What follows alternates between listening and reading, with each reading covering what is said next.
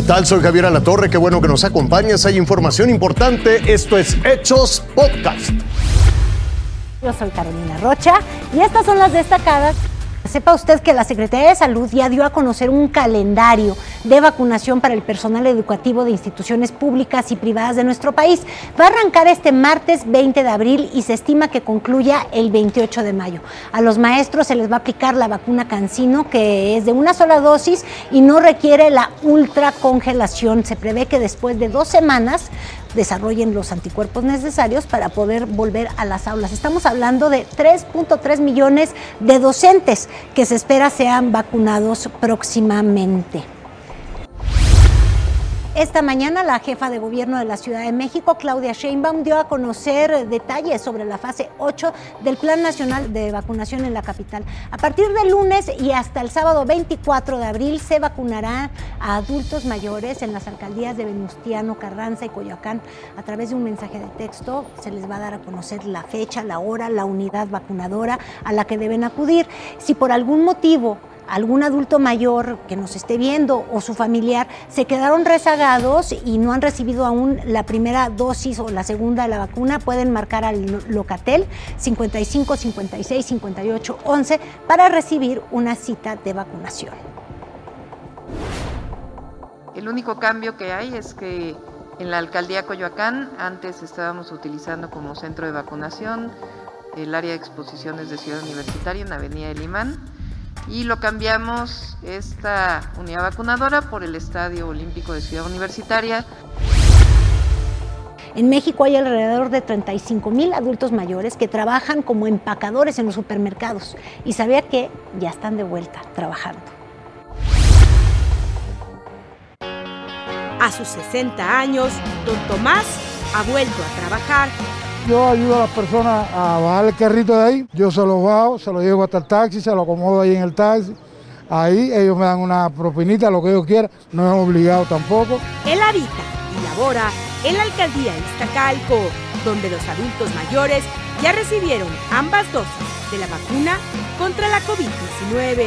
después que me vacunaron ya mucho más tranquilo Incluso tengo clientes ahí que son de la tercera edad también, que ya antes no venían, si un año no venían, ya están viniendo todos a la tienda.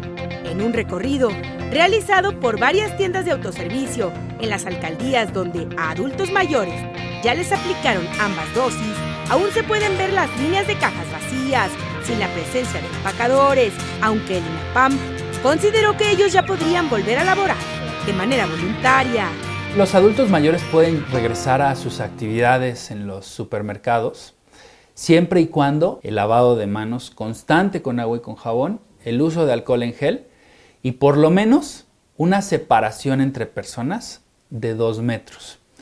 Y por supuesto fundamental, el uso del cubrebocas. La inmunidad que genera la vacuna no es del 100% ni inmediata. Después de recibir la segunda dosis, se recomienda a los adultos mayores que para volver a trabajar esperen un periodo entre 7 y 14 días, según la vacuna que se les haya aplicado. Y lo más importante, no olvide las medidas de prevención. Al boca siempre, las manos, cada ratito ahí nos echamos gel en las manos y demás. Lucero Rodríguez, Azteca Noticias. Este sábado se realizó el funeral del príncipe Felipe en el castillo de Windsor.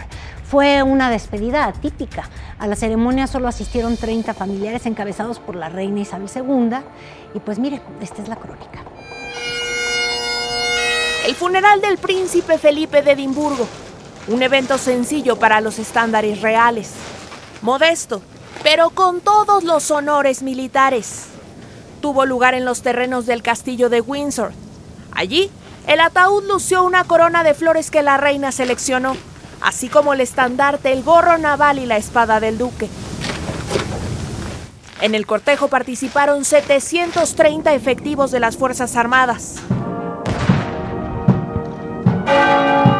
Pero en la ceremonia religiosa solo 30 familiares.